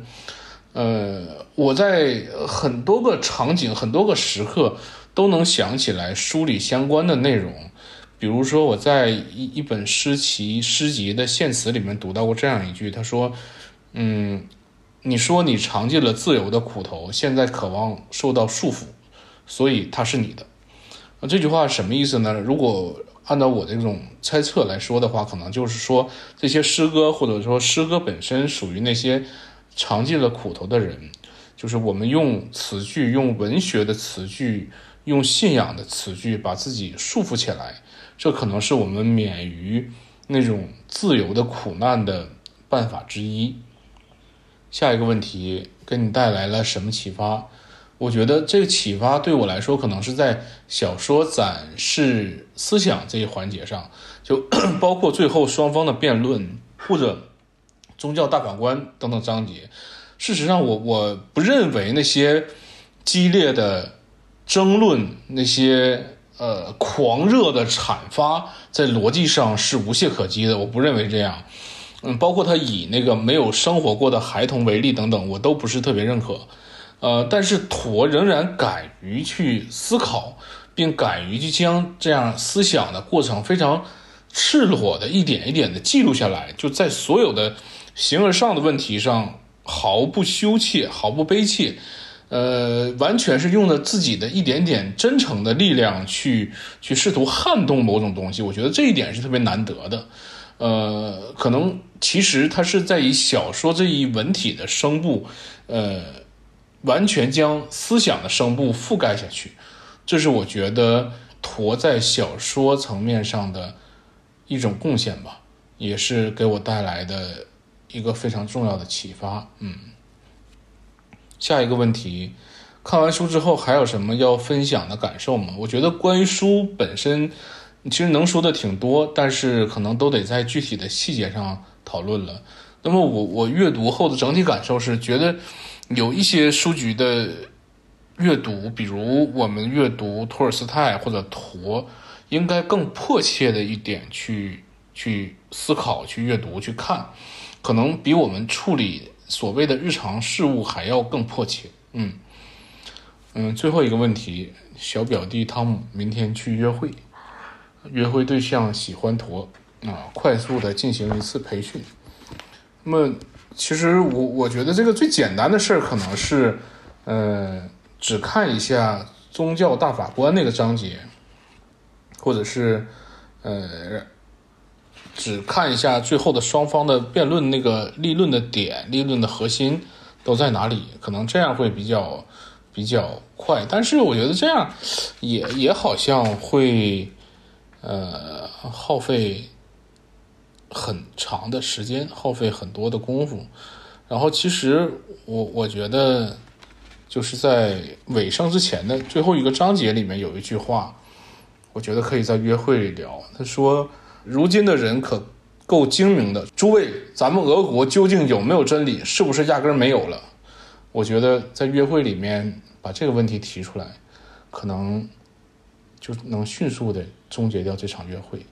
啊，那个希望小表弟汤姆尽快恢复学业啊，不要胡思乱想。好，谢谢。下面这位分享的嘉宾呢，可能很多人都看过他编剧的作品《送你一朵小红花》，也有可能你看过他的书《山花对海树》或者是《天真人类》。他就是编剧作家韩金亮。这本书和我想象的一样厚，我给它打八分吧，因为这是第一本我阅读的托斯托耶夫斯基的书。我后面还想再继续读他的其他作品，所以我想给后面的阅读留一些余地。觉得哪儿好哪儿不好，哪儿好，应该是不消细说了。他有些地方高明到，我都觉得自己就算理解了，也不够资格去评价他，更何况有可能根本不理解，只能咯吱舞之，很激动的读完这段，站起来边走边再读一遍。要说不好呢，大家普遍会对结尾有些不满吧。嗯，就感觉他在捂着那些材料，心说这可别浪费了。你们不是想往下看吗？买我下本书吧。结果下本没写成。还有一点是，这本书对于爱情和爱人的描摹很特别，我还没有想好应该把它归于好的还是不好的。但是可以确定，它某种程度上已经超越了我过去的阅读体验和对于爱的理解。这部书里面，人的爱情，呃，与其说是被别人吸引，更像是在绝望中的某种选择。就说我太痛苦了，太难受了，我活不下去了，呃，快来救救我！我要找个人一头扎进去爱一下，看看好不好使。如果不成，那就死了算了。这种爱的缘由和状态，在整本书里面很多地方都是有高度相似性的。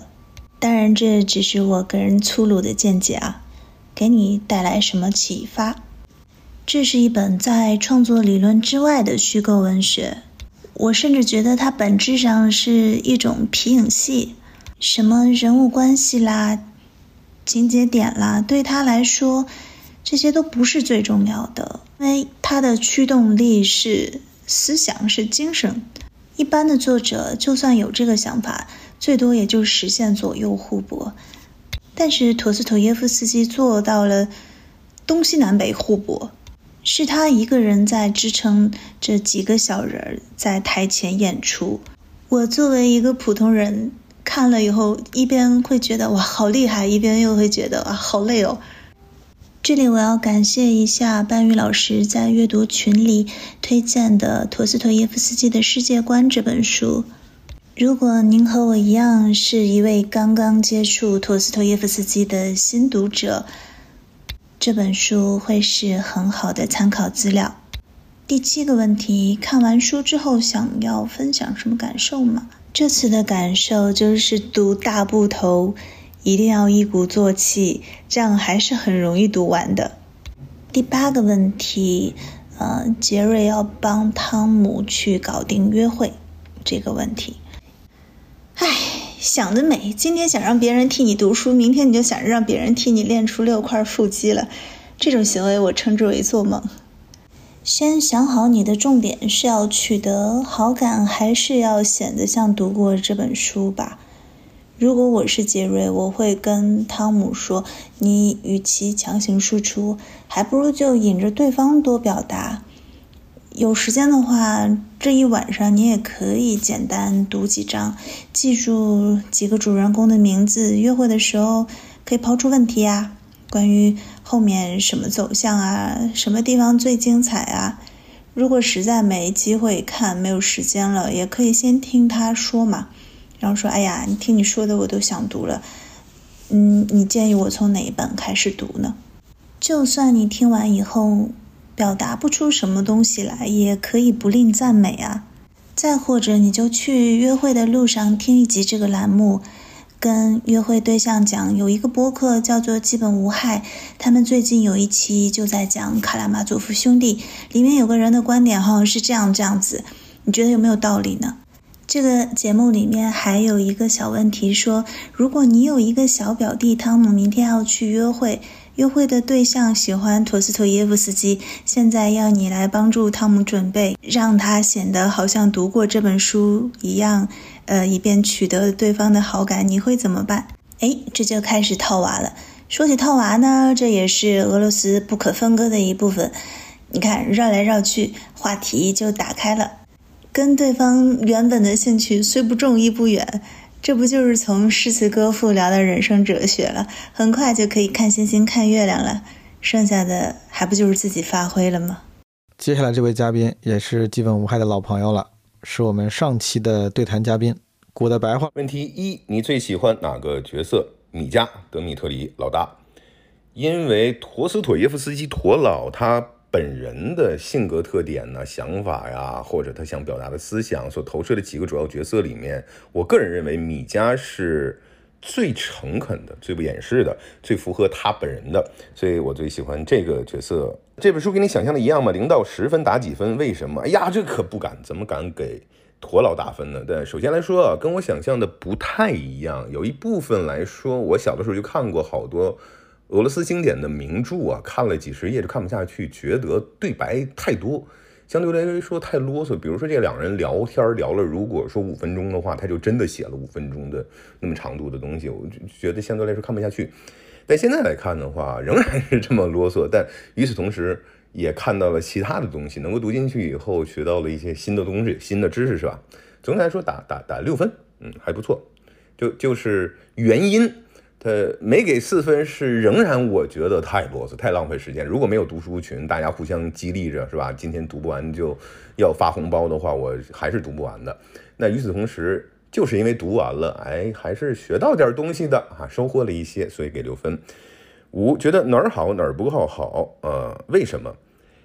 哪里不够好？其实刚才说了，我个人的喜好啊，没有任何亵渎尊尊敬的师长前辈啊，文学泰斗、世界名著的意思，我就说个人不是很喜欢大段的对白聊天儿。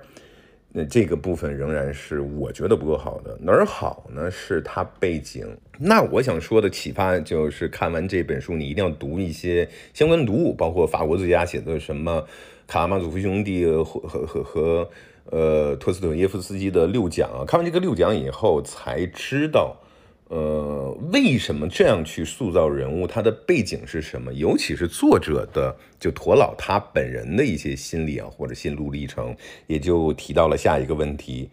我是看研究了一些相关的资料以后，才知道为什么米加德米特里啊这个人是如此的表演表演性的人格，而且做很多事情的话，极其的走极端、过激、疯狂。甚至他会去从一种癫狂陷入到极端的沮丧，有点 bipolar 的感觉，或者说今天我就不活了，是吧？呃或者说这个事情我就要怎么怎么样，我我就奋不顾身。但其实看了法国作家的分析以后才知道，呃，陀老本人就是这样。陀老本人他不管是东正教的背景也好，还是怎么样，他有一种我带着原罪，我要赎罪，我永远要赎罪的这样一种感觉。那这个事情呢，不光是在他其他的小说里面，很多人物的嗯性格里面，就他的笔下会有赎罪的这样一个表演式的，或者说是主题。他本人也这样。当时那本书里面就写说，有一年有一天，他就跑到朋友屠格涅夫家中了，突然就大段大段讲起来，我这个人生啊，唰，特别像德米特里，像像米家，我我忏悔啊，我这事情我我我要赎罪啊。讲完了以后，其实跟屠格涅夫没什么关系，屠格涅夫一脸黑线，就是我这这忙着写书呢，你干什么来了？但他不顾别人感受，自我表演完了以后，自我感动，最后他还等着说：“屠格涅夫，你是不是应该拥抱我呀？”说：“呀，好兄弟，我给你一个爱的抱抱，你我原谅你了。”你这忏悔非常的成功。屠格涅夫说：“你给我出去。”就他自己感动完了以后，他不管别人的感受，所以你考虑到这一点，再往回推的话，你就能够理解《卡拉马佐夫兄弟》里面，比如说米加，当然不光是他，好几个人物都是这样。米加为什么要这样啊、哈哈，是吧？这驼老他就是这样。那第八题最后一个题比较擅长了，就就装装叉是吧？如果你有一个小表弟 Tom，明天要去约会，约会对象喜欢老 陀陀老陀斯陀耶夫斯基。托斯托耶夫斯基为了让 Tom 获取约会对象 Caroline 的好感，现在需要快速给 Tom 做一个培训，让他好像读过这本书一样。你会让他记住什么呢？我个人给两个小小的贴士啊、呃两个都是你查不到的。不是说你看没看过这本书，你就看过这本书，你也可能查不到的点。简而言之，第一个，你可以说，哎，大家看《卡拉马佐夫兄弟》，哎呀，都是看个热闹，没看懂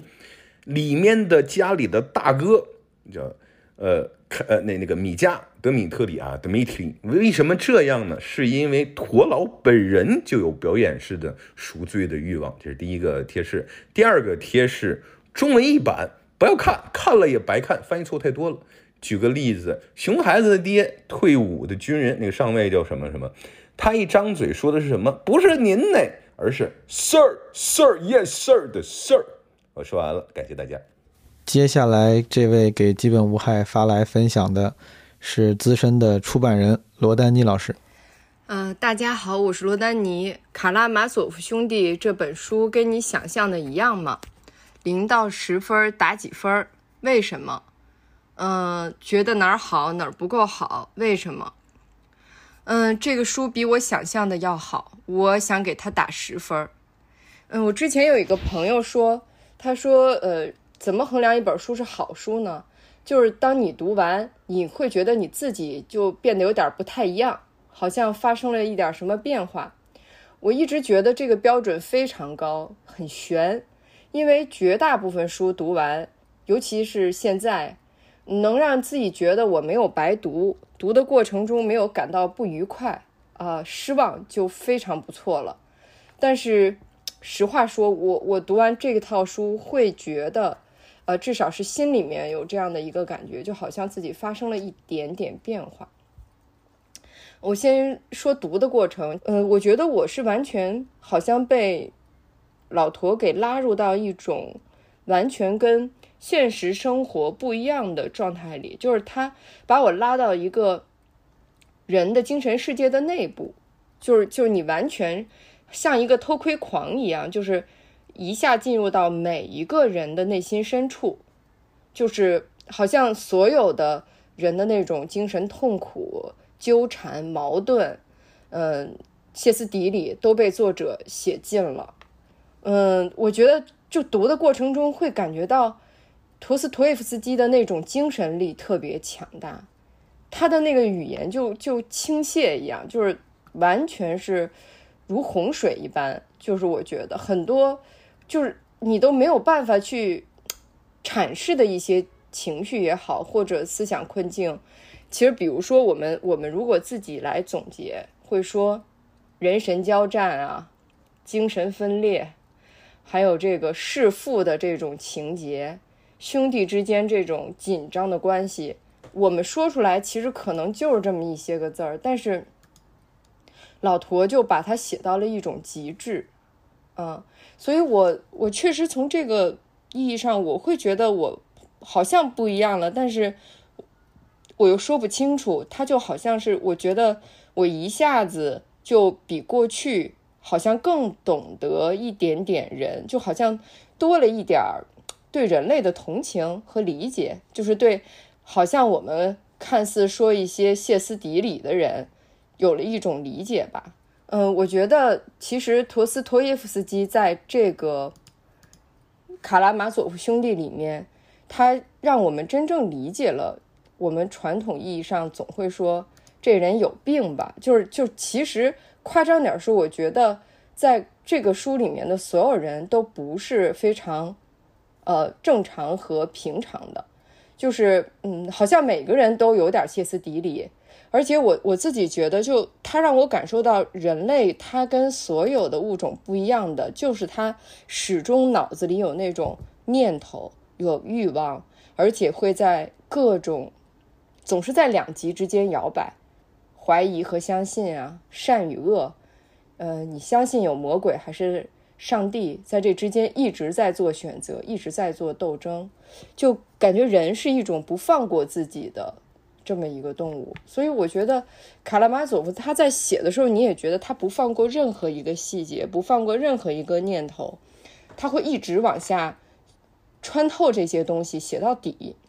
然后还有最最后有一个问题是说，呃呃，如果某嗯有一个小表弟，他们明天要约会，然后约会对象说喜欢陀思妥耶夫斯基，我会有什么样的建议？其实说起来很有意思，我有两个呃朋友也是很爱读书的两个姑娘，她们跟我说，她们手上都有卡拉马佐夫兄弟，而且特别逗，都是他们的某一任前男友，注意是前男友送给他们的。然后我就觉得，如果一个男孩想追一个姑娘，他送卡拉马佐夫兄弟是有点吓人的，我不是很建议，因为首先你就觉得他有点太重了，太严肃了，就让人觉得首先，嗯、你你得你得有读这套书的一种这个勇气和对这代这段关系的这个严肃程度。另外，你又觉得呃，它是一个垂问灵魂的著作，所以我感觉它不能随便轻易的作为礼物送出去。但是说回来，如果呃呃那个他知道自己的约会对象是喜欢陀思妥耶夫斯基的，为了获得好感，我倒是有一个小小的建议，就是我觉得在整个一套书里面，也是被很多人后来都提及的一句话是。在这个著作最后的时候，艾廖莎说的一段话，在河边的石头边上说：“嗯，我可以读出来，甚至背出这段话，就说，呃，最要紧的是，我们首先应该善良，其次要诚实，再其次是以后永远不要互相遗忘。那我觉得这个这个小表弟可以把这句话啊、呃说给这个姑娘听说，就是我听说这个卡拉马佐夫兄弟这个名著里有这么一句话，这句话甚至被很多作家呃用作自己的一个呃敬怎么说像座右铭一样的东西，或者会留在书里的第一页。那我希望做一个诚实的人，所以我诚实的告诉你，啊、这套书我是还没有能力读完，很很希望我们能一起读。啊，我觉得这可能是一个好的方法。最后一位在百忙之中发来分享音频的是话剧演员、导演黑猫剧团的团长刘畅。这个书咱们也看了有一段时间了，嗯、其实你要说卡拉马佐夫兄弟呢，我觉得最喜欢的一个角色，其实我来说的话，我还是最喜欢这个他们这老老爹，我觉得这老爹特逗，就是一个就是一混蛋，一大混蛋，但是干什么事儿又特有道理，我就觉得这个，嗯，就而且好多事情都是从他那起来的，特别有意思的一个一个人。因为我在看这本书之前，其实我先看的是戏，之前出在国外啊，经常经常会看到卡拉马佐夫兄弟的这个戏，而且基本上都是大戏，呃，肯定是最厉害的剧院。有看过人民剧院演的，也看过呃莫斯科艺术剧院演的，嗯，莫斯科艺术剧院那个演那个阿廖沙的那个小小弟弟的那个是他们里面最年纪最大的一个，一七八八快八十了吧，一个一个老老太太演的，演的非常好，所以他的故事在那之前多少我是有一些了解的，但这一次重新跟大家一起来读这本书的时候，会发现之前的很多细节，就弥补了很多细节，其实跟我呃想象之比我想象当中更精彩。如果打分儿的话，我愿意给十分儿，真的，就除了就它的这种结构、情节，嗯，人物描写，呃，都非常的厉害。而且我们经常，对咱们经常在在在回过头来，我们也经常在讨论它每一段故事啊，讲的是什么啊、嗯大家就就都都都再说，回头会再再看再看。如果小老弟去约会的话，那个我会怎么？呃，就是就就是就告诉他，就是说这是一个嗯，这是一个有关于啊、兄弟这个这个复仇这样的一个故事啊，他们家这个呃一共有几个几个兄弟，这大哥啊力大无穷，对二哥千里眼顺风耳，三三三哥这个铜头铁臂，然后、啊、他们这个呃去找一个蛇蝎女人为爷爷报仇这样的一个故事啊，非常的精彩。 Wunderschön ist's in Paris, auf der Rue Madeleine. Schön ist es im Mai in Rom, durch die Stadt zu gehen. Oder eine Sommernacht 好的，感谢你收听这期的基本无害。如果你喜欢这期节目，可以评论、转发、分享，或者在评论区跟主播交流。如果你想加入基本无害听友群，可以加微信“基本无害二零二二”。因为时间原因，这期节目呢，对于投稿来的那几个群友啊，什么班宇老师、古代白话、韩金亮、丹妮老师、刘畅老师，他们的录音其实都做了删减啊，因为中间加进来的话太长的话，容易打乱节奏。如果你想听全版的他们的观点跟讲述，可以听这期节目的 extra episode 啊，应该会随着这期节目的正片，我们会再单独发一个算是资料片啊，里面会有这些录音的完全版。感兴趣的话可以自行取阅，谢谢大家，拜拜。 Der bleibt auch dort und das hat seinen Sinn. Auf diese Weise lohnt sich die Reise. Denn wenn ich Sehnsucht hab, dann fahr ich wieder hin.